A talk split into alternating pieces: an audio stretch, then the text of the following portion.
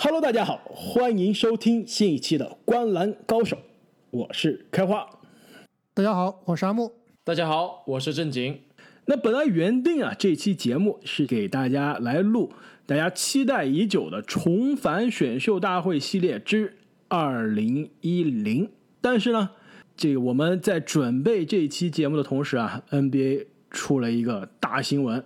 也可以说，可能是最近几个赛季以来，虽然最近几个赛季这个大交易不断啊，但这可能对于联盟的争冠季后赛格局来说，可能是影响最大的交易之一了。那就是休斯顿火箭队终于选择向哈登妥协啊，在哈登应该是打湖人的那场比赛赛后是吧？没错，两连败之后，对，被湖人暴虐，在哈登赛后这个。记者发布会上给火箭放出狠话之后啊，火箭终于痛定思痛，长痛不如短痛，选择跟这位过去将近十年啊作为这个球队的当家球星，也不到十年，但是感觉哈登是在火箭已经打了快十年了，跟这位球队多年的当家球星，也是多年 NBA MVP 排行前三的球员啊，选择了。告别，对于哈登来说啊，如愿以偿，把他送到了他的老伙伴杜兰特的身边，来到了一支东部有望冲击总冠军的球队。当然了，这个交易啊，其实比我们想象中的更加复杂，涉及的球员、涉及的选秀权的数量，甚至后来我们发现涉及的球队都比我们之前的预料更多。要不然，在我们开始本期节目跟大家分析这一笔交易之前啊，你们让哪一位来跟大家？讲一下每一支球队都最终获得了什么？你们谁有这个交易的名单在自己的面前？我没有交易名单在我面前，但是我这笔交易已经如数家珍了。让我来背一下啊！参与这笔交易一共有四支球队，那么主要是篮网和火箭。火箭呢是送出了詹姆斯哈登，得到了篮网的2022、2024、2026三个选秀权，以及来自骑士的2022年的选秀权，都是首轮。另外呢还有四个。和篮网的首轮互换就是二零二一、二三、二五以及二七，非常的准确。火箭呢还从这笔交易里面啊得到了步行者队的奥拉迪波。那步行者队呢？火箭还获得了另外两个球员，别忘了啊，另外两个天头球员，一个是开花最喜欢的篮网球员，怎么又库泽？我怎么有那么多喜欢的篮网球员？另外呢还有骑士队的后卫埃克萨姆。步行者在这笔交易里面送出了奥拉迪波，得到了勒维尔。还有来自火箭二零二三的二轮选秀权。那骑士在这笔交易里面呢，是送出了一个首轮签，拿到了阿伦。而且他送出的这个首轮签都不是自己的首轮签，骑士自己的首轮签虽然是二零二二啊，但但是也是现在来看应该也是挺值钱的。他送走的呢是妙尔沃基雄鹿的首轮签，现在看来应该不是特别值钱。阿木，你这个背的。应该比你当时考试的还要准吧？除了阿伦以外啊，骑士队还得到了。那我背的最好的肯定是我们篮网队从这笔交易里面得到的球员，那就是2018的 MVP，过去三年来的得分王詹姆斯哈登。哎，阿莫，你别忘了，这篮网你居然还漏掉了，就是非常重要的骑士2024年的二轮签。那篮网队送出去的呢，就是刚才我们提到的阿伦、普林斯。勒维尔以及三个选秀签和四个选秀互换，可以说是送出了非常大的这个代价，换来了詹姆斯哈登，让我想起了当年交易来加内特和皮尔斯的盛况啊。没错，其实这一笔交易啊，我们后面肯定会谈到，其实也给很多老的篮网球迷啊心里是一惊，因为很多经历过当年。篮网跟这个凯尔特人在安吉的这笔交易的篮网球迷啊，都都有心理阴影了。当时就是为了换来两个老迈的超级巨星，放弃了球队未来的可以说是多年的未来。凯尔特人拿着这些选秀权，选到了杰伦布朗，选到了塔图姆，用这个选秀权作为这个重要的筹码，也换来了欧文。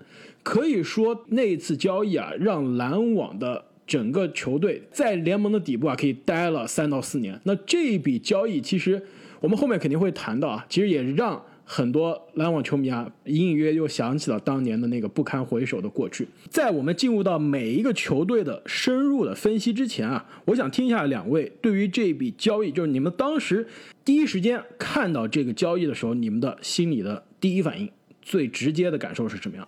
其实当时真的是非常复杂，因为我们肯定是首先看到当天下午啊，这个沃神就在推特上发推了，说火箭交易哈登的进程啊突然加快了。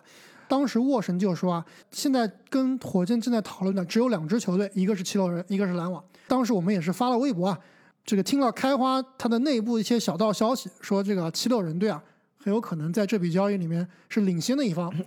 内部消息是说啊，当时他们是愿意送出西蒙斯的。开花，你这个卧底不太靠谱啊！哎，我说的一点没错，这个西蒙斯的确是在交易的这个方案里面，只不过火箭不要。对啊，只不过火箭他是选择接受了另一方的报价，那这也没办法。那当时其实我听到这个消息的时候，确实是心里面一冷，真的害怕哈登真的去了七六人。但是我当时回过头来好好想了一下，发现其实七六人在我看来他的机会其实不大，并不是说这个篮网队一定是比七六人的筹码要强啊。最主要你们知道是为什么吗？就是因为火箭队啊，他的老板你们觉得他最恨谁？现在莫雷。莫雷肯定是火箭老板最恨的一个人，他现在是什么职位？七六人的主席，所以是带了私人恩怨的，这绝对是私人。但是呢，我之所以认为七六人领先啊，一方面我们后面会谈到，我觉得西蒙斯的这个报价其实并不一定比篮网的报价差。更重要的是，我当时觉得篮网的教练组，我们知道主教练是纳什，但是他教练组里面有个重要的人物是谁？是德安东尼。德安东尼已经受够了。哈登了，这个已经选择跟哈登离开火箭，跟哈登分道扬镳了，逃到了篮网，现在又把哈登塞到他的队上了。而且纳什之前在跟老鹰的比赛之后啊，也吐槽这个吹杨说造体毛犯规太恶心了。现在这样的联盟的风气啊，真的非常的差，而且他非常反感。那现在又换来了就这一个风气的发源者。全联盟造体毛犯规最猖狂的人，我当时觉得这个感觉，这的确哈登跟纳什的气质好像也不是特别的搭，所以啊，后来这一笔交易出来之后，我还是相对比较震惊的。火箭居然是选择了篮网的报价，而且篮网还真的选择基本上就是 all in 了，把手上的所有筹码都兑现了，来换来哈登。他和离 all in 差的太远了吧？连欧文都没出啊！开完你这个前因后果都没有搞清楚啊！德安东尼跟哈登的关系是非常好的。德安东尼之所以会离开火箭，就是因为火箭当时给他开出的报价只有一年一百五十万美元的，对于这种联盟最顶尖的教练如此少的一个工资啊，直接把德安东尼气走了。哈登其实跟德安东尼啊，在过去的几年里面共事一直都是关系很好，而且我个人觉得丹东尼可能是真的是最了解哈登，也是最知道怎么样使用哈登的一名教练。没错。所以，我仍然是觉得这笔交易最终没有跟七六人完成啊，肯定是有私人恩怨的。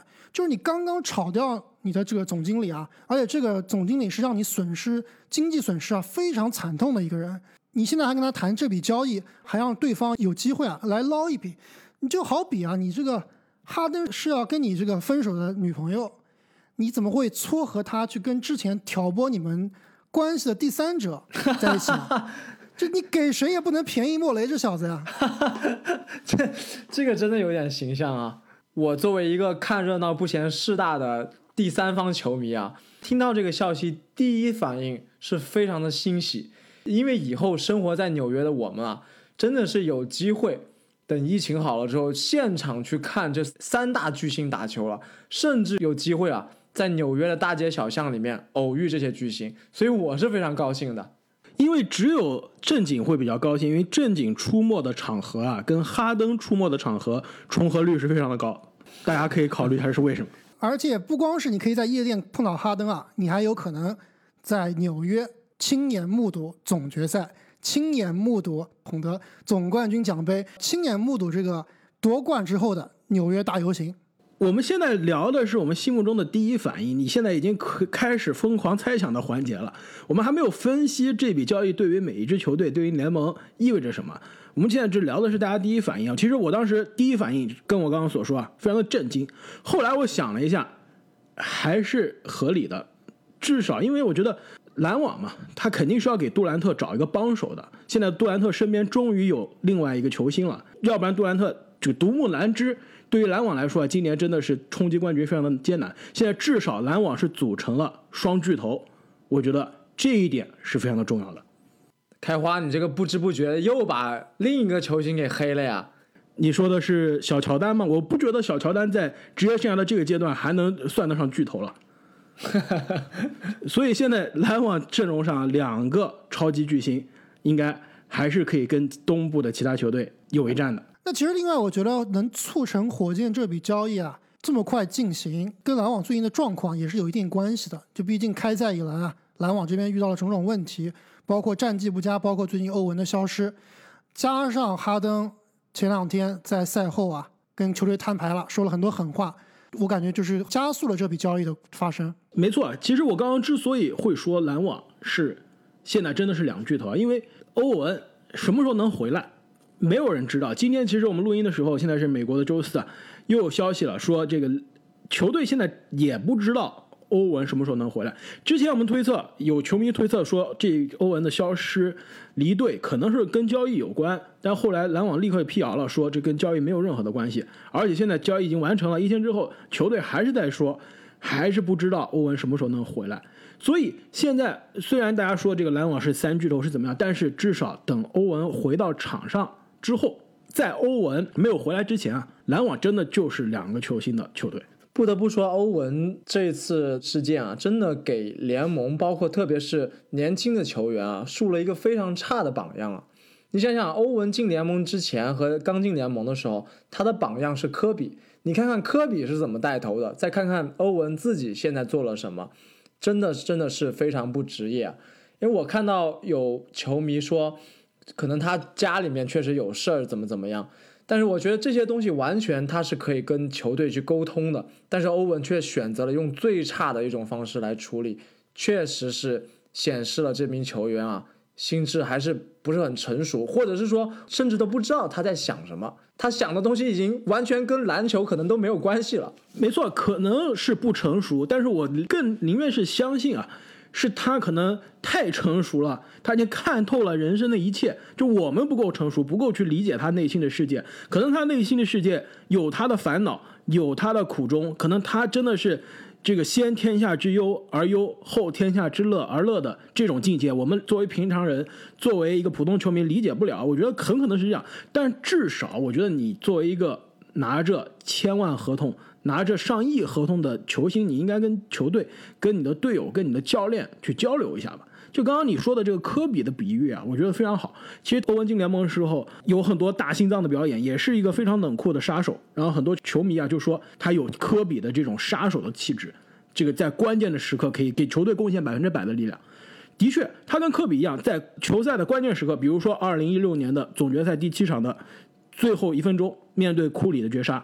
他就是可以做到最冷静、最冷血、最百分之百、最极致的绝杀，但是呢，科比是做到的最难的一点，就是他在联盟二十年，每一年如一日，每一天都在比赛中、在训练中贡献出百分之一百的力量。这一点，欧文真的在他职业生涯到现在没有让我们看到离科比有多近，跟基本上这个距离是差的十万八千里。那确实，对于欧文这件事啊，我个人也是比较失望的。我是觉得他所谓的这个个人原因啊，应该也就是目前美国非常激烈的种族对立。他说不想打球的那天啊，正好是两件事情发生。一件事就是之前一名黑人遭到警察暴力啊，但是最终的审判结果是警察并没有得到相应的制裁。另外一点呢，就是在华盛顿国会山发生的暴动。那其实我觉得欧文之前也是一直都是非常。愿意在前线啊为社会议题发声，这一系列的事情呢，可能真的是触动了他的某一个神经啊，让他觉得篮球可能并不是他现在啊看的最重要的东西了。那其实我也非常同意两位的观点啊，就是在处理这件事情上，欧文做出了很多不成熟的举动。他完全可以啊把这个事情说的比较明了，跟球队、跟联盟都好好沟通，哪怕是说啊我要请假，我要去处理我身边的事情，但是你只要把事情说清楚了呀。其实大家也不会过多的苛责你，毕竟啊，欧文这名球员其实是一个非常善良的球员，包括做慈善，包括为社会发声，之前还为中国的这个希望小学啊捐款出力。其实他是一个非常愿意关注社会问题、愿意帮助弱势群体的一名球员。这一点我毫不否认啊，我觉得欧文，我相信他在场外热心公益、热心这个社会事件，他肯定是一个善良的人，有一颗善良的心。而且我刚才说，我愿意相信他其实是现在更多的不是因为他私人的原因，而真的是因为他关心更多更大的话题，导致他对于篮球分心了。但是呢，我觉得更重要的是啊，你作为一个职业的球员，你应该是有职业的素养的。更关键的是啊，杜兰特之所以能选择放弃了其他球队的报价，两年之前选择来到布鲁克林篮网，就是因为有你有欧文，你们曾经在梧桐树下许的这个约。现在你们两个人过去一个赛季，一个是养伤，一个是伤伤停停，那现在终于有机会两个人走在一起，同时在场上了，还没打十场比赛呢，你这人就消失了，就把杜兰特一个人一个跟腱撕裂。在家休息了五百天，重新回到赛场上，就是希望跟你一起联手去拿总冠军的人，你把他一个人抛弃在场上，让他单独带队，我真的觉得有点为杜兰特啊感觉到不公平。如果杜兰特他作为经历了职业生涯大伤，重返赛场，现在看来每一场都给比赛这个倾尽全力的人，你球队上任何其他任何一个人，不是说欧文的任何一个其他球员，你有什么借口不去给比赛、给训练带来百分之百的力量？不过啊，在这笔交易之后，杜兰特可能就是吃下了一个定心丸了。现在整支球队又多了一个超级巨星啊，而且是带队非常有能力、下限非常高的这个哈登。我觉得在常规赛对于篮网来说啊，应该是不成问题了。然后上限还可以看杜兰特的发挥，但是当然，刚刚我们说到的欧文就变成了这支球队最严重的 X 因素。那其实对于欧文，我觉得我们也不用太多的过分的去猜疑啊，就确实他有做了不好的地方。在我看来，最重要的问题就是他不够 professional。对于他这个职业啊，他没有足够以职业的态度来面对这个事情。但其他的事情啊，包括你刚刚开花所说的，杜兰特会不会伤心，篮网管理层会不会想要交易他这样的事情，其实我们现在没有必要过多的去猜测。之前的赛后采访我们也看到了，杜兰特对于欧文其实表现出来的还是非常的支持，非常的信任的。包括现在已经被交易走的这个阿伦啊。他在赛后采访里面也说了，说我们球员啊都知道欧文出了什么事情了，我们都认为啊他是会回来的。毕竟杜兰特现在是大哥嘛，大哥还是要有大哥的气度。这点我同意啊，而且我真的不觉得这个篮网会交易欧文。之前这个有哈登的这个交易的传言，但具体的方案没有出来的时候，有很多球迷觉得那肯定欧文是走定了。这肯定是，我觉得这个是基本上是不会的，因为现在的欧文的交易价值啊。被他自己这个做妖一做啊，真的是没有太高的交易价值。篮网现在卖欧文，那真的是甩卖了，是一个这个逢低卖的一个结果。那肯定现在最关紧要的肯定是把哈登啊交易到队里，至少现在杜兰特有一个靠谱的帮手，同时呢去处理跟欧文的这个关系，让他可以早日啊回到赛场，回到球队的阵容中。既然我们现在聊了很多这个第一反应都是跟欧文有关的。让我们重新关注到这个交易本身啊，让我们来看一下交易之后的这支篮网，你们觉得会有什么样的变化？对于我来说，我觉得篮网的这笔交易，先说一下这个篮网的交易之后的这个状况，再聊篮网的这个筹码值不值啊？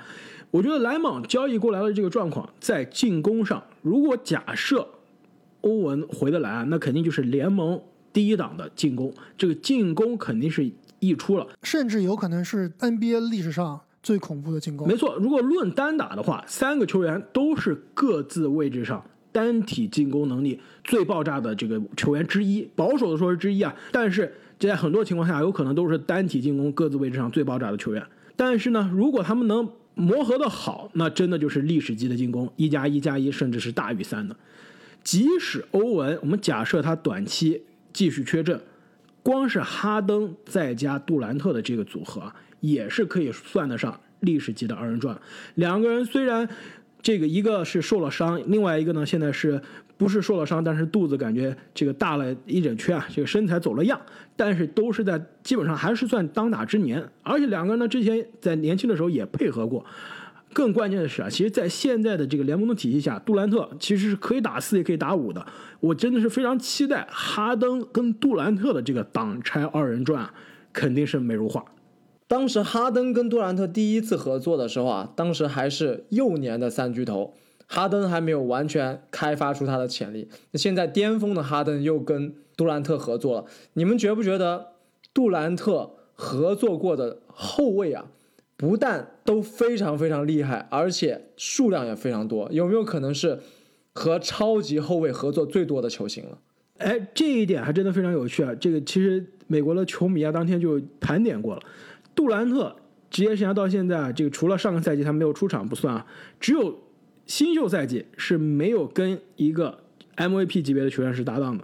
之后每一个赛季啊，都是球队上的另外一个至少有一个队友是未来的 MVP 或者是曾经的 MVP，比如说哈登，比如说威少，比如说库里。那其实对于篮网这个交易之后的阵容啊，我觉得。我们现在来看，肯定也是一个短期的阵容，毕竟欧文还没有回归，而且啊，我觉得篮网是必定要有后续的动作了。毕竟啊，送走了很多之前在球队非常重要的球员，最重要一点呢，就是他们刚刚扶正为首发的阿伦。那其实我们看一下，如果欧文回归之后啊，现在篮网队的阵容，欧文、哈登、乔哈、KD、小乔丹这样的阵容，其实看起来还是不错的。但是从防守上来看啊。内线以及侧翼的防守其实是相当相当成问题的，所以我觉得篮网队后面必定啊会有后续的操作，让这支这个现在看起来啊有点瘸腿的阵容啊肯定会更加的平衡。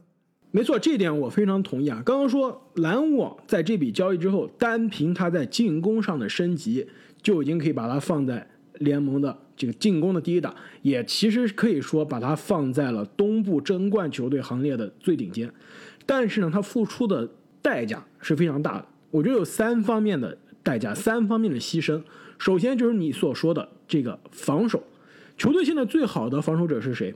之前有阿伦、杜兰特，现在布鲁斯、布朗。现在阿伦走了之后，真正有经验、靠谱的防守防守者，真的就是杜兰特了。你能指望一个受了跟腱大伤的、刚刚归来的三十多岁的杜兰特去做球队的第一防守工兵吗？这一点真的不是说他不能，但这一点会让他更加的疲劳，更加的累。而且之前阿木也分析过，你跟腱撕裂回来，影响最大的就是你的横移、你的侧移。其实这在防守上是最重要的一点。那杜兰特能作为球队的第一防守者、最全面的防守者，从外线防到内线的人，去扛起这个责任吗？真的是对他来说啊，压力很大。内线的防守，阿伦和小乔丹，虽然小乔丹职业生涯看来是更加好的防守者，但这个年纪了，而且如果过去两年你看了小乔丹的比赛，你也知道他现在心思也不在防守上，而且他的爆发力也不如之前啊。阿伦是绝对比现在的小乔丹全面升级的一个防守者，那现在阿伦也失去了。球队后卫线的防守者呢，这个欧文和哈登。其实都不是以防守见长的球员，而且虽然是哈登，我们一直觉得他的这个防实际防守比他的名声来说啊，是他被低估了很多，他实际的防守能力比他的名声要好，但也并不是一个联盟顶尖的防守球员，甚至基本上就是在平均水平以上。因此，这支球队如果到了季后赛，谁来防守，这是很重要的一个问题。那第二个问题就是球队第二大牺牲就是它的深度，球队的首发现在来看非常的美。欧文回来之后啊，有欧文、哈登、哈里斯、杜兰特、小乔丹，这个首发五虎在放在全联盟可以是比肩全联盟任何其他球队。但是替补球队第六人是谁？丁威迪回来之后可能有丁威迪啊，但是丁威迪什么时候能回来？赛季有没有报销现在是不确定的。那假设没有丁威迪，球队的第六人是谁？是杰夫格林吗？还是法国小伙 TLC？还是活塞都抛弃掉的布鲁斯布朗？不是说这些球员不行啊，但如果这些球员是一个争冠球队的板凳上上来的第一人，那这个球队的深度绝对是有问题的。哎，这点其实我跟你的观点并不太一样。我觉得篮网队他现在根本不需要第六人，他现在只需要侧翼防守以及内线防守。我觉得篮网队的第六人啊，就是詹姆斯哈登。虽然这个三巨头会一起首发，但是我觉得未来的篮网的打法很有可能是这样，就是。欧文和 KD 啊同上同下，两个人打满第一节，但是哈登呢很有可能在第一节只打个六七分钟就下场。那第二节开始的时候啊，哈登出场直接带第二阵容，直接当第六人使用。之后呢一直打完第二节，第二节的末端呢再跟欧文和 KD 汇合。其实我觉得这三个球员的这个超强的单体进攻能力啊，分开来打是完全没有问题的。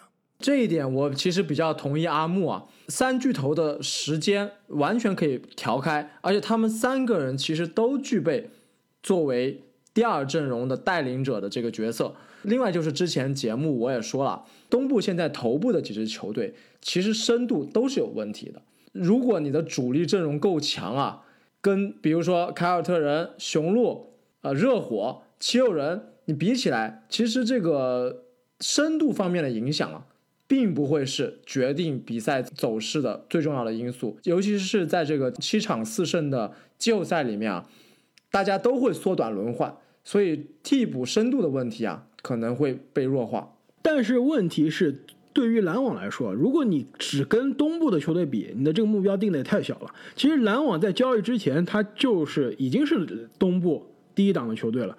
他现在交易之后，他更应该看的是西部，他在总决赛遇到什么样的对手，是湖人还是快船还是其他什么球队？但是如果你是面对湖人这样的球队，在总决赛的话，你的这个深度啊，还是跟对手来说差了不少的。除了防守，除了深度之外，我觉得篮网他最大的筹码，也是第三大牺牲的筹码，就是他的未来。现在篮网啊，基本上就是一个在 all in 的状态了，不是说把欧文交易掉才叫 all in，他现在真的就是 all in 了。三个球星啊，未来的合同直到二零二二年，二零二二年之后，三个人都是可以跳出合同的。三个人呢，基本上现在年纪不说是年纪大了吧，但是也是在职业生涯最后几年冲冠的这样一个窗口了。更关键的是，球队送走了三个首轮签，四个未来的首轮互换，这个一直到二零二七年，那基本上就是意味着球队未来几年不夺冠，如果要开始重建的话，这个重建将是非常非常的艰难，非常非常的漫长。对于球队来说，现在是总冠军或者就是失败。这一点确实是之前啊发生了各种大交易之后，尤其是巨星换选秀权的交易之后啊，所有人都会考虑的问题。但是我今天仔细想了一想啊，觉得这个问题呢，最后会不会成为一个问题，其实还是有待商榷的。你就拿刚刚我们所说的篮网当年的这个大交易来说啊，交易来了加内特和皮尔斯之后，当时也说篮网的未来已经透支，但是其实呢，最后的结果其实也是在联盟的底端待了这个三年左右，其实又通过各种交易也好，管理层的运作也好，又重新回到了争夺季后赛的行列。你想想，这个森林狼都在底部徘徊多少年了，都没回来呢？他的未来透支了没有？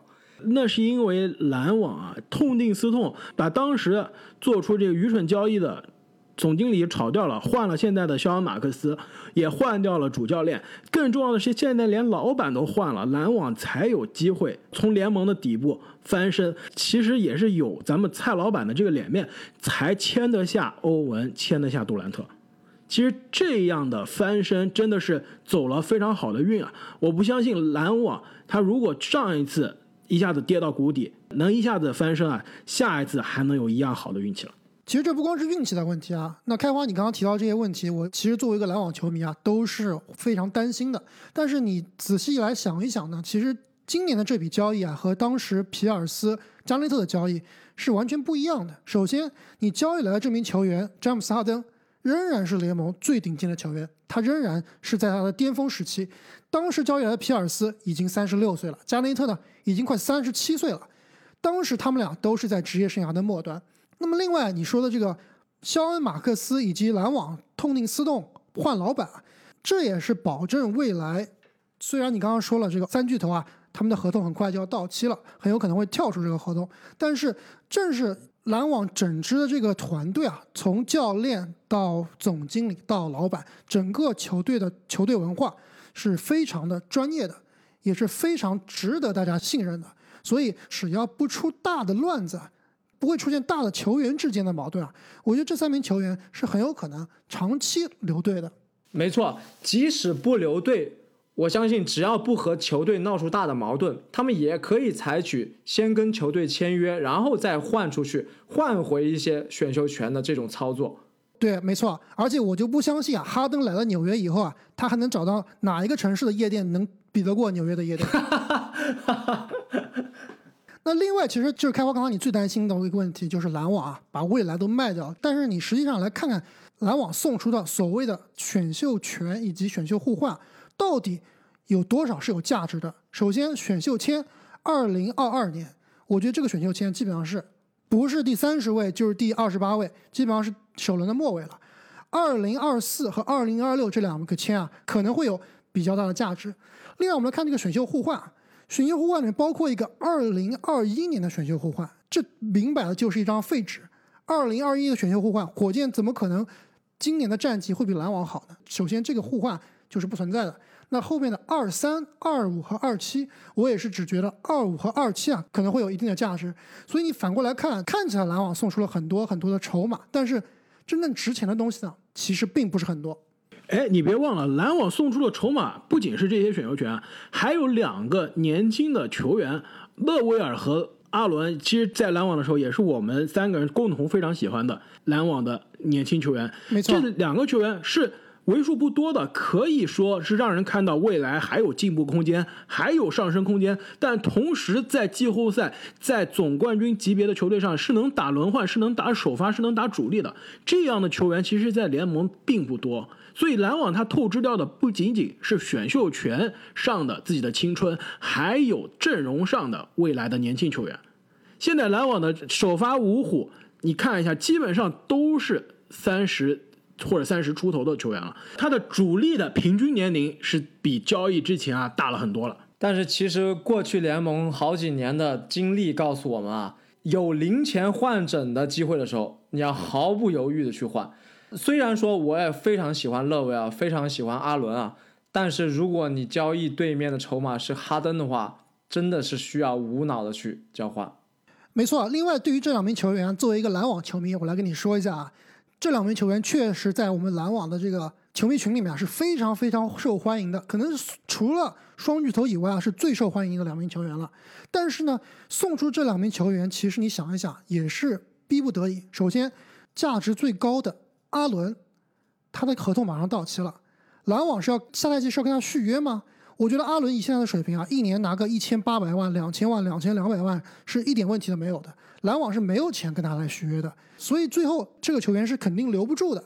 那另外，勒维尔，其实勒维尔虽然是经常能给大家上演非常爆炸的数据啊，但是在我看来，其实这名球员不是非常值得啊在季后赛让大家放心的。他的作用如果让哈登来取代的话，那真的是高了不知道几个档次了。所以，虽然两名年轻的球员都有很好的未来，但是对于从篮网这个球队的角度考虑啊，送让他们走啊，并没有那么的伤。这一点我不否认啊。我觉得总结来说啊，篮网的这笔交易亏不亏？其实并不亏，但是有没有血赚呢？肯定也没有血赚，付出的代价是很大。其实这与其说是一笔交易，更像是一把豪赌。就是这一笔赌对了，就比如说当年猛龙选择 all in 去换来卡哇伊，知道卡哇伊很可能在我队里就是一年，我就是放弃了我的当家球星这个多罗赞，我换来的可能就是一年的卡哇伊。他的这笔豪赌赌对了，最终换来的也就是总冠军。虽然卡哇伊只打了一年，所以这笔交易其实也是一样，是个豪赌，付出的代价非常的大，但有可能是队史的最高光的时刻，给布鲁克林，给纽约这座城市终于带来了总冠军。但也有可能呢，是一年之后、两年之后冲击总冠军失败，最后三巨头分崩离析，球队也没有未来重建的这些筹码。因此，如果是让我去做这个球队的决定啊，能有哈登这样的球员能换，我肯定还是会倾尽全力去尽量把他换来。但的确，我敢不敢像咱们的这个肖恩·马克思，像我们的斯蒂夫·纳什，像我们的蔡老板这样有魄力去完全的 all in 啊？我的确还真的跟他们比还是虚了点。那说到了这个篮网给出的筹码呢，在我们看一下得到这一笔丰厚大礼的、拿到这么多筹码的休斯顿火箭队。我们刚刚说啊，火箭队在这笔交易中拿到了篮网的三个首轮，包括雄鹿的一个首轮，还有四个首轮互换是来自篮网的，同时获得了克鲁泽、埃克萨姆。更重要的是啊，他把刚刚到手的勒维尔就搭上一个二轮就换掉了。换来了奥拉迪波，其实这笔操作啊，还真的有点意思。从表面上来看，我当时一看，我觉得这个火箭不是疯了吗？把一个更年轻的、更便宜的球员加上一个筹码，换了一个之前刚刚受伤的、年纪更大的球员，这不是完全说不清楚吗？但是后来仔细一想，哎，还挺有道理。奥拉迪波他的是到期合同，到期合同没错，火箭现在是彻底想重建了，而且以他老板的性格，奥拉迪波你到期了，我可能就给你一个非常低的报价，爱签不签，爱续不续，不要了我无所谓了。这个到期合同到期了，我账面上有空出，又省了钱了。以他这个抠门的，这鸡毛蒜皮都要计较的这个老板的性格，这对于他来说是赚的。我不要勒维尔这种年轻的未来的球员，我以后还要花大钱大价钱续他，而且他现在的这个合约还比奥拉迪波长。我要的就是奥拉迪波这种马上到期的球员。因此啊，其实火箭的这笔交易，如果让我总结啊，这一笔哈登的交易产生了三大赢家，同时呢。产生了一个赌徒，赌徒就是我们刚刚说的篮网。另外一个输家呢，其实就是火箭。我觉得火箭在这笔交易中是彻头彻底的输了。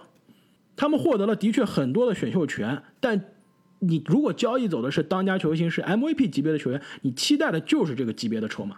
但同时呢，你能把本来到手的更好的筹码都放弃了。为什么阿伦去的是骑士队，而不是留在火箭队？这点火箭怎么解释？为什么你把？勒维尔送走换来奥拉迪波的到期合同，其实火箭本来是有机会把手上收到的这些筹码最大化的，但是他的我觉得相对短视的决定啊，导致他的这个筹码缩水了。两位怎么觉得？我倒是真不觉得火箭是短视，而是火箭其实看的真的非常的长远。其实这笔交易最后。我看到火箭的最后拿到手上的东西啊，真的觉得我们确实低估了火箭老板想省钱的这个心啊。没错，他真的是我在想，他真的是彻彻底底要重建。我在想，开花你说的赢家不会是火箭队的老板吧？确实是完美的达到了自己的目的啊。但是你你想一下，这个火箭老板他是靠什么起家的？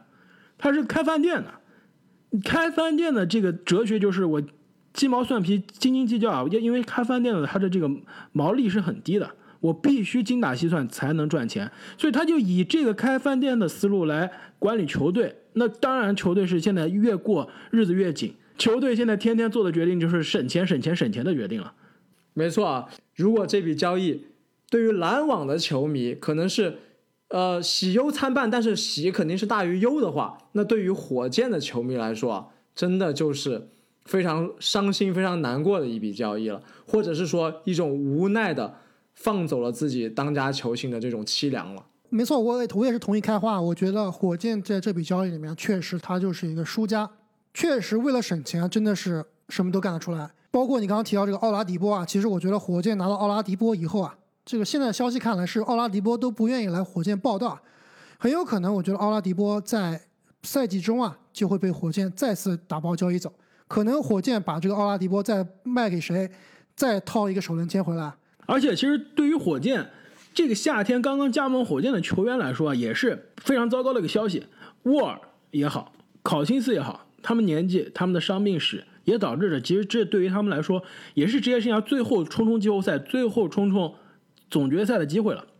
本来可能他们来到这支球队，还是期望可以打季后赛，可以是至少在不一定是争冠吧，至少是可以在西部的强队的范畴之内的。但是现在呢？球队已经是彻底躺倒重建了。对于这两个有着伤病史、年纪又大，对于沃尔来说合同还大的老将来说啊，这也是一个彻头彻底的这个当头一棒啊。其实考辛斯啊，在这个交易出来之后，也是跟媒体直言不讳，觉得非常的失望。而且，其实考辛斯这个球员来说，他的命运也是非常的多舛。当年在国王是打出了全明星级别、打出了超级级别的数据，但是球队战绩不行，没有一年进季后赛。好不容易跟自己的小兄弟浓眉在。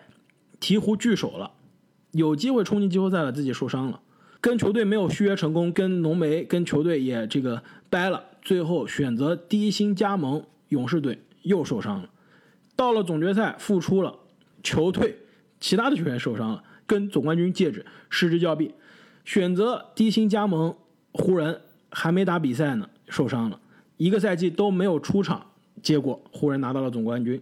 现在选择加盟了火箭，也是希望可以跟着哈登，跟着火箭其他球员再冲一冲季后赛。现在哈登也不在了，球队基本上也进入了省钱的模式。所以，这对于沃尔来说，对于考辛斯来说，甚至对于更加年轻，今年夏天选择放弃其他球队更高的报价来到火箭的这克里斯蒂安·伍德来说，都是个非常不好的消息。意味着球队未来长期是在一个重建的一个西部甚至联盟垫底的这样一个状态。那最后一个，我觉得火箭在这个这笔交易里面之所以是一个输家，虽然是他们想学雷霆啊，手上攒很多很多的选秀签，但是你们想一想，火箭过去的选秀历史啊，我们经常说这个国王差，我们说太阳差，你想一想，火箭他自己好像除了姚明当时是选了一个比较不错的状元以外啊，之后好像自己选的球员啊，特别是乐透区的球员啊，没有一个靠谱的。所以我觉得我对于火管的这个眼光啊，确实是并不非常看好。而且啊，这个火箭它投资，它没有掌握到这个华尔街投资的精髓，就是它不懂得分散投资。雷霆它选秀权多，它是分散的，它有全联盟好多球队，各种各样球队的首轮，所以至少这么多球队中，总有一个未来要糟糕的，他的首轮要进入乐透，要进入前五、前三的。这个火箭它就绑着这一支球队了，就绑着。篮网这一支球队了。如果篮网真的非常坚挺啊，未来我就是像阿木所说，我一直到二零二三、二零二四，甚至二零二五年都是强队。那那火箭手上的这些 凉了，都凉了，就不分散投资，他把鸡蛋都放到一个篮子里了，那你这个风险是真的非常高。所以火箭这笔交易，他是不是还有个骑士的签啊？还有一个雄鹿的二零二二的签，你觉得值什么钱？只要字母哥不走，你觉得值什么钱？所以火箭这个不懂得分散投资啊，导致他的得到的筹码也是风险非常的大。那我们刚刚说了，这笔交易诞生了一个赌徒，那就是篮网开始豪赌了，开启了赌神大战拉斯维加斯的模式。一个输家，这个开饭店的火箭老板，以同样的哲学在经营球队，同时呢，还诞生了三个赢家。那赢家之一就是基本上。空手套白狼的克利夫兰骑士队，就送出了埃克萨姆，基本上现在在球队也不是了这个长期的轮换球员，以及之前来自雄鹿的二零二二的首轮签，现在看来呢，基本上也是二十五名之外的这样一个首轮，换来了阿伦，换来了普林斯，普林斯可以说基本上是一个天头了，但是单凭阿伦的这一个筹码，那骑士真的是稳赚不赔。没错啊，我们刚刚才说了，阿伦在跟七六人大帝的对抗中都不落下风啊。现在确实是他的球技冉冉上升的一个阶段。那么这么好的一个筹码，骑士几乎等于白嫖啊，确实是血赚。而且拿了阿伦之后，你知道骑士也将学习当年的尼克斯啊，可以摆出死亡五大的阵容了，非常的可怕。我们之前说这个上个赛季的尼克斯。和这个赛季的活塞是五个大前还是六个大前阵容啊？现在这个骑士基本上是五个中锋的阵容，是吧？庄神也好，麦基也好，阿伦也好，这三个人都是铁定打中锋的。南斯也可以打中锋，勒夫其实也可以打中锋。球队还有其他这个年轻的新秀球员啊，也是可以放到中锋的位置上。所以说，这个球队后续肯定是有操作的。阿伦的到来也是意味着。庄神在球队上的时间并不多了，庄神的到期合同啊，骑士是肯定没有兴趣去续的，所以就看全联盟现在有哪支球队愿意去接，那庄神迟早是会被交易走。哎，其实这个阿伦和庄神啊，都是今年合同到期。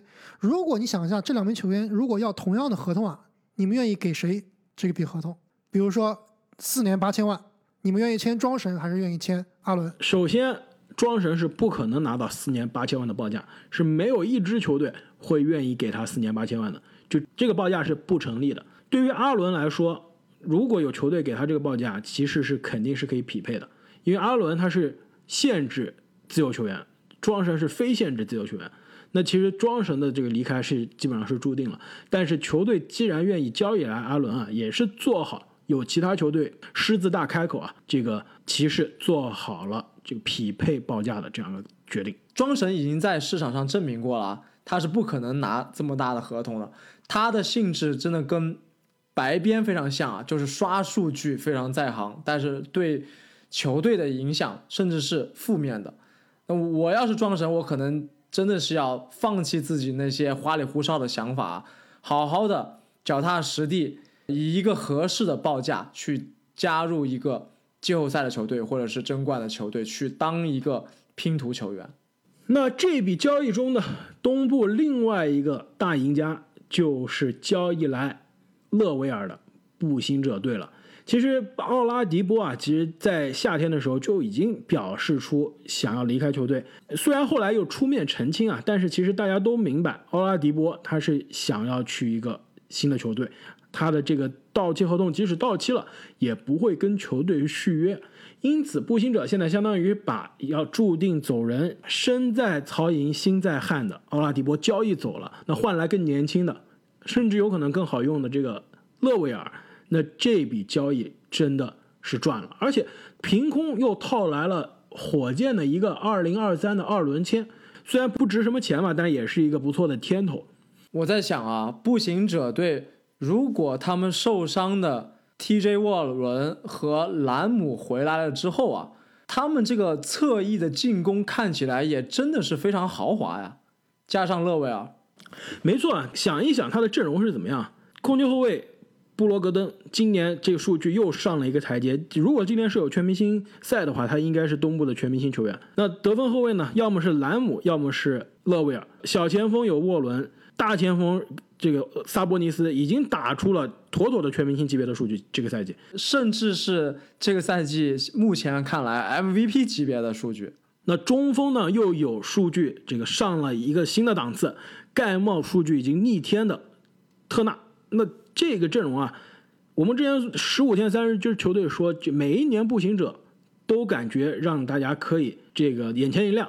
不一定是给大家特别大的惊喜吧，但总会悄悄摸摸的就超出大家的预期。那今年这个阵容，如果所有人都回来都健康啊，那又是一个注定要超出大家预期的这样一个阵容，很可能成为东部季后赛首轮没有一支球队希望遇到的黑马球队。而且啊，这个勒维尔的到来啊，其实所有的步行者球迷是非常的开心的。你们知道为什么吗？因为勒维尔的合同啊还有很长，而且啊他这个合同真的可以算是同工合同了。不仅是如此啊，更重要的是勒维尔，你们记得吗？当年二零一六的选秀大会，勒维尔可是被印第安纳步行者选中的。虽然是在选秀大会之夜就交易给篮网了，但当时这个选中之后，篮网才完成的这笔交易，其实当时很多步行者的球迷是非常的伤心的，就觉得为什么把。这个非常有才华，在大学啊虽然受伤了，导致选秀排名下降，但是非常有天赋的勒维尔交易走，换来篮网的塞迪斯扬。当时这个步行者球迷是非常不开心的。现在勒维尔终于通过这笔交易啊，神不知鬼不觉的又回到了当年梦开始的地方，所以步行者球迷啊还是非常开心的。我们聊了这四个在这笔交易之中的球队啊，还有一个赢家是我觉得哈登的。这笔交易产生的最大的赢家，而且这个赢家他居然是没有参与到交易之内的，那就是费城七六人队。费城应该是最大的输家吧？我觉得是最大的赢家。西蒙斯可伤心了。首先，你们知道对于七六人要价是什么吗？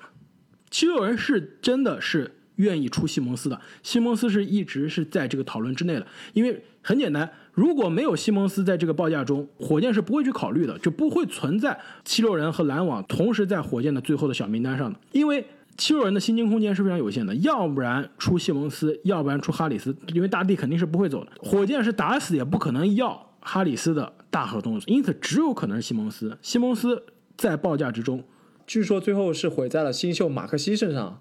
没错，但是火箭呢，狮子大开口，有了西蒙斯。还不够，我还要今年我们三个人都非常喜欢的来自肯塔基的后卫泰里斯马克西。火箭还想要去年的七六人的新秀防守工兵塞布尔。火箭还想要在这三个人之上，三个年轻球员之上，还想再要选秀权。那这真的是狮子大开口了。从这里才看不出来火箭对于莫雷的恨吗？所以。七六人如果真的是接了这个要价了，真的是给了这个要价了，那绝对是亏了。这付出的代价太大了，而且我们应该都能达成一致吧？这个给出的筹码是比篮网给出的筹码更好。有西蒙斯，有两个更加年轻的、非常有潜力的，一个攻击型的，一个防守型的年轻人，还有额外的选秀权，这肯定是比篮网的报价要好的。因此，七六人如果接了，那真的是输了。所以，我觉得七六人。选择不参与这笔交易了，火箭你狮子大开口好了，我我不跟你玩了。七六人有这样的克制才是赢家。虽然是克制，但是你缺少了这样的魄力啊，也很难去冲击总冠军。你想一想，如果把哈登交易来了以后啊，哈登和大帝的这个组合啊，我感觉真的是在东部非常非常的具有杀伤力的。那其实虽然这笔交易看起来可能是七六人亏了，但是七六人他可能从此啊也只能是选择平庸继续下去了。我同意，如果按照你刚刚那个报价，七六人的出价绝对是要比篮网好的，但是我倒不一定同意他没有参与就是一个赢家。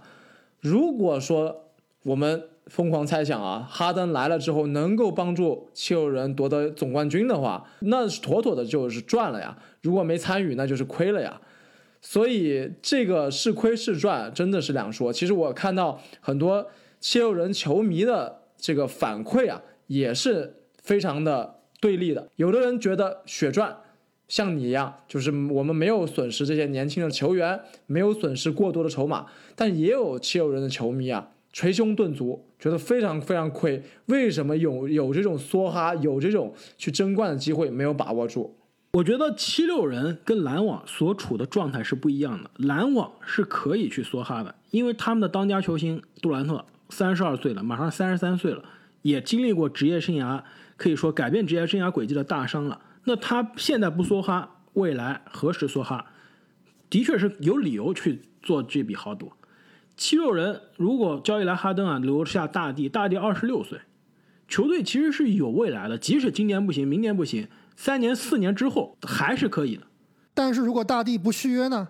我没有必要现在就豪赌啊！这大帝不续约那只是一个如果的问题啊。对于篮网来说，他没有这种不续约、续约不续约的问题啊。我未来争冠的窗口就是这两三年，我豪赌也行，不豪赌也行。杜兰特到了三十五岁之后了，我很难再说我是一个有百分之百争冠实力的球队了。所以，对于篮网来说，他其实只是加速了他的这个争冠的进程，缩短了一点点他的这个争冠的空间。但对于七六人来说，他现在还没到完全放弃未来去冲击最后一个冠军的。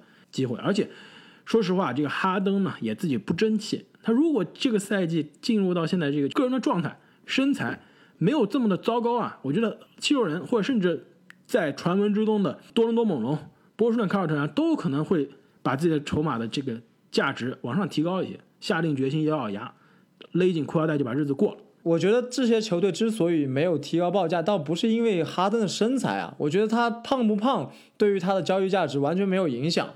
主要影响他交易价值的，可能更多的还是他场外的这些原因，包括他跟球队的这些对立啊，可能导致了一些球队会有考量。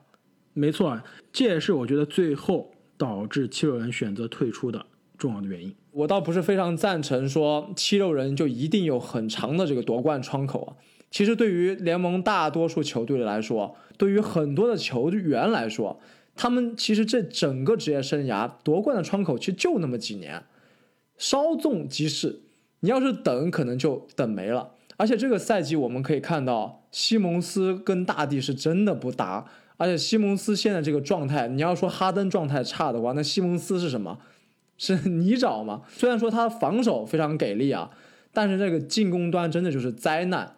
你这个当家的控卫也好，当家的四号位也好，他这样的进攻水准是绝对不可能作为一支争冠球队的核心第二人的。所以在这个情况下，如果能用西蒙斯换来哈登，绝对是应该去争取的。但是问题是啊，虽然西蒙斯现在状态不是百分之百的好，而且球队呢健康现在也出现了问题，之前这小库里。新冠确诊导致球队现在阵容基本上是以这个二队的水平打了几场比赛，但是现在球队战绩呢八胜四负，依然是东部的顶尖。一个星期之前我们录音的时候还是联盟战绩最好的球队。如果七六人开局没有这么好的势头，可能他决定 all in，决定去豪赌的这个缩了。对，这豪赌的这个动力更强了。现在即使我现在这阵容不齐整，球员状态不好，我还能在东部。顶尖，我为什么要去赌呢？所以这也是一个非常重要的一个背景的信息。其实还有另外一个额外的考量啊，就是其实哈登他是没有和超级的内线合作非常愉快的先例的。他上一个合作的超级内线可能就是霍华德了，斯布鲁克。但是最后，但最后其实也闹得非常不愉快啊。当时是说这个霍华德不愿意打挡拆。那大帝虽然说他挡拆肯定是要比霍华德可能更强啊，目前来看现在的状态，但是他是不是一个挡拆之后顺下吃饼的这种类型的中锋呢？可能也不是啊，他可能也需要更多的球权在手去做一个轴的这个角色。我们看到他前两场比赛发挥非常出色的那一场，四十五分投进常规时间的这个扳平球，在加时赛 carry 球队的这个表现的时候。他的这个打法甚至有点像科比啊，各种持球的中距离单挑，持球攻，没错。所以他跟哈登的适配，其实也有可能是七六人最后没有下定决心的原因之一。没错，这一点我非常同意。其实大帝身边需要的是可以打无球、可以投篮的外线球员，就比如说小库里的到来，完全就改变了七六人今年的进攻的节奏。那哈登呢？虽然是可以投篮，但他并不是一个非常好的无球的球员。因此啊，我也并不是非常看好，即使七六人交易来哈登啊，跟大帝能有多么的兼容。而且最关键的一点呢，其实也是我觉得为什么篮网最后的报价可以胜出啊，篮网最后可以痛定思痛去进行这笔交易的原因啊，其实可能也是有点阴谋论了。我觉得篮网正是因为欧文。最近的这个问题啊，觉得不行，我现在还需要一道保险。没错，我争冠的这个时间是非常有限的。杜兰特今年九月份，就是下个赛季开打的时候，就是三十三岁了。我夺冠的空间是非常有限的。万一欧文突然说我这个赛季都不想打，要退役了，甚至啊，我都没敢说退役这个词儿，我怕说出来阿木就要哭了。但甚至这并不是耸人听闻啊，其实现在很多网友啊都在推测欧文。两年之内会不会宣布要退役？这不是空穴来风啊！虽然这个“空穴来风”这词我这语文不是特别好，不知道到底是有没有源头还是没有源头啊？就它不是一个无源之水，它不是大家胡编乱造的。欧文之前很久以前接受采访就说啊，希望自己是可以提早退役的。那现在场外的原因也好，就个人如果家庭有原因也好，那个人的这个状态也好，导致他现在万一真的是突然看开了，说我决定。离开篮球了，篮球已经没有办法给我带来快乐。出家为僧，我选择去追求 更大的事情了。不是没有可能，我觉得全联盟能做出这样的事情的球员，排名第一名就是他。我记得二零一九年的夏天，当时步行者的后卫达伦·克林森休赛期说我不续约了。当时他可是全联盟各个球队争相想要的热门的自由球员。他说我不续约了，给的理由是什么？我追求信仰去了。当时这个消息出来之后啊，你知道大家评论最多的网友最火的留言是什么吗？大家说啊，达伦·克林森做出这样的决定，我们肯定是理解，但的确很震惊啊。但如果说这个话一样的话说出来的话的人是欧文，那我们肯定是既理解又不震惊了。因此啊，对于篮网来说，这个虽然我们现在肯定是希望欧文可以早日回到球场啊，但哈登的到来。也是给篮网上了一层双保险。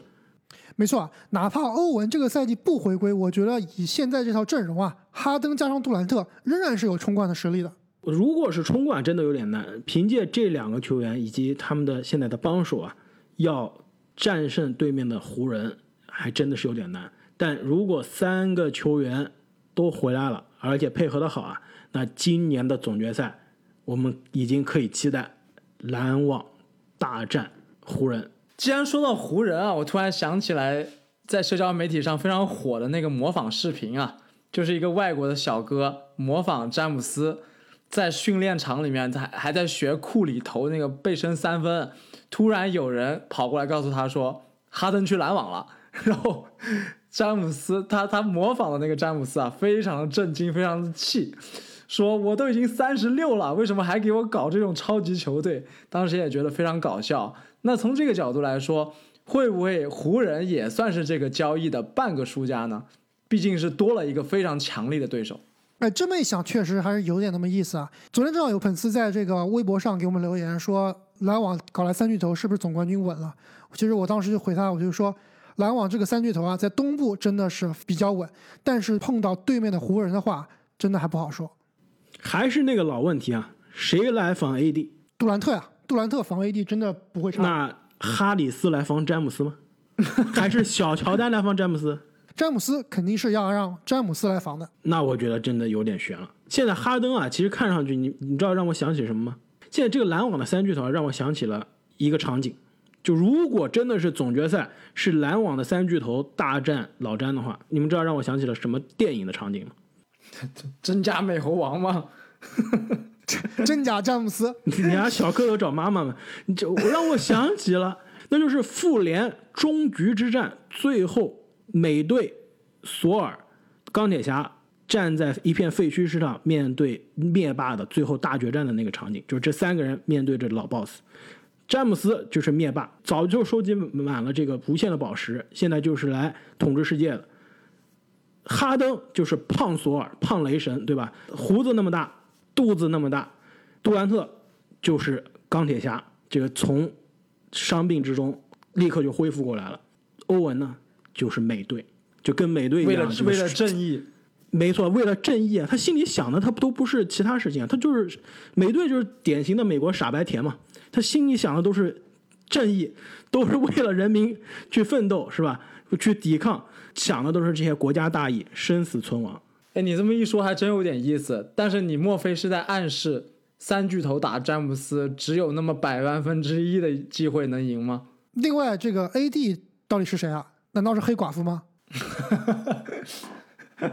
没错，这好像把 AD 忘记了，这 AD 要要有足够的存在感才行。哎，那可能 AD 就是终局之战，包括之前无限战争里面这个灭霸的那些几个手下，能力也非常强啊。当时其实他那几个手下对上超级英雄的单个人的时候都是碾压的，但是奈何好像自身的防御力比较低，好像一下就被干掉了。那也经常受伤契合了，打了一半就契合了 AD 的这个易受伤属性，确实挺有意思的。其实我们今天谈了这么多这个疯狂的交易啊，最终我觉得这个联盟其实还是唯结果论的，就是最后啊谁能夺冠，其实之前的一切也都不重要了。如果今年篮网通过梭哈能够夺冠，那我们说的欧文的种种、哈登的种种以及他们透支未来，其实都不是问题。如果刚刚说的七六人能夺冠，那他们没有梭哈去交易，也就变成了一个正确无比的决定。所以我也是非常期待啊，怎么没有如果步行者 通过交易来勒威尔进入到总决赛呢？那就真的是神来之笔了。那真的是创造了这个安徒生童话了。所以说，现在联盟又多了一支超级战舰，接下来的比赛也会越来越有意思。没错啊，其实开花刚才说这个这笔交易里面的最大赢家是奇洛人啊。其实我想一下，这笔交易的最大赢家难道不是亚当肖华吗？没错，而且赢家也是我们这些喜欢 NBA 的球迷啊，多了这样一个有话题、赏心悦目的攻击性的篮网队。今年啊，本来觉得这个索然无味，湖人又要夺冠的这个进程啊，好像现在又变得更有意思了。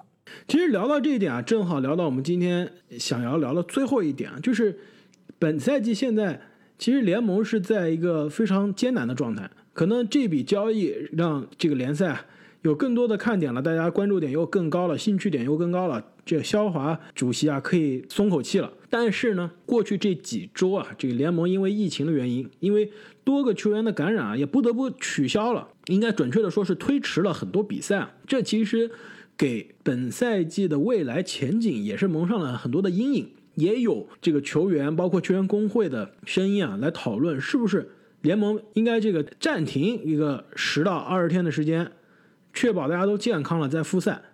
两位，你们俩怎么觉得？你们觉得？其实这个问题我们之前在气泡开始之前也也问过，但是后来非常的可以说是非常非常的幸运，也是给联盟一个大拇指啊！这个最终气泡是顺利的结束了。但现在这个新的赛季啊是没有气泡的。同样的问题，两位觉得我们今年赛季可以顺利结束吗？我看悬了。确实，这个疫情的传播啊是非常出人意料的。你一旦有一个球员感染了，并且在不知情的情况下，很容易就造成大面积的传播。很多球队现在即使是打比赛，也就是将将够八个人、九个人。所以我现在是其实是挺悲观的。嗯，说不定什么时候就会停了。而且就算是勉力维持，这个每个球队都八九个人轮换，这个也造成了很多不可预见的因素以及不确定性。确实这个疫情猛如虎，直接导致的就是其实今年很多比赛啊，我们很多想要看的球星都看不到了，都是因为各种各样的，要不然就是确诊了，要不然就是身边的有人确诊了，自己被隔离。那我当时觉得今年这个赛季啊，应该是可以平稳的打下去，毕竟之前啊，美国的其他体育联盟啊。都经历过这个问题，都经历过有人确诊，有球队整个球队啊长时间不能打比赛，但是最后都坚持下来。另外一点就是啊，其实这个疫情在美国已经经历了快一年的时间了，虽然确诊的案例很多，死亡病例也很多，但是整体来看啊，美国其实并没有停下这个身边的事情啊，马照跑，音乐不能停，是吧？大家都气篮球也不能停，就是日子还要照样的过。没错，大家真的是有点。对于这个疫情啊，有点丧失耐心了。那另外，我觉得大家可以关注一点，就是啊，其实我们知道这个疫苗已经研发出来了，是不是在未来的不久将来啊，这个疫苗可以送到 NBA 球员身边，让球员适当性的打一些新冠疫苗？那这样是不是也可以啊，防止一些新冠的传播呢？没错，无论如何，我们也是非常希望今年这个充满了话题、充满了戏剧性的 NBA 赛季啊，可以顺利的开始，也可以。顺利的结束，真的是非常期待。希望是疫情真的是很快得到了控制啊！非常期待，如果打到总决赛的时刻，如果正如阿木所愿，我们的布鲁克林篮网真的是进了总决赛，而且那个时候，哎，这个篮网的主场巴克莱中心开放了，球迷可以进场，我们可以去我们熟悉的球场那个熟悉的位置看总决赛。篮网的比赛，这真的是非常让人期待、非常美好的时刻。那么节目的最后啊，我们也想提醒一下，之前参与我们留言抽奖的这获奖听众啊，我们之前已经给所有十位获奖的听众发了私信了，但是呢，其实还有很多这个已经获奖收到我们私信的听众还没有回复我们的那条私信，也是希望大家可以看一下。你的私信箱中是不是有来自观澜高手主播的私信？如果有的话，那就请回复一下，我们就会把喜马拉雅的会员月卡送给你们。也是非常感谢所有参与了我们活动的听众朋友们，以及更多每一期都在收听我们节目的各位球迷朋友。再次感谢大家对我们节目的支持，也非常希望大家可以给我们节目留一个五星好评，并且点赞转发。那么我们本期的节目就聊到这里，我们下期再见，再见，再见。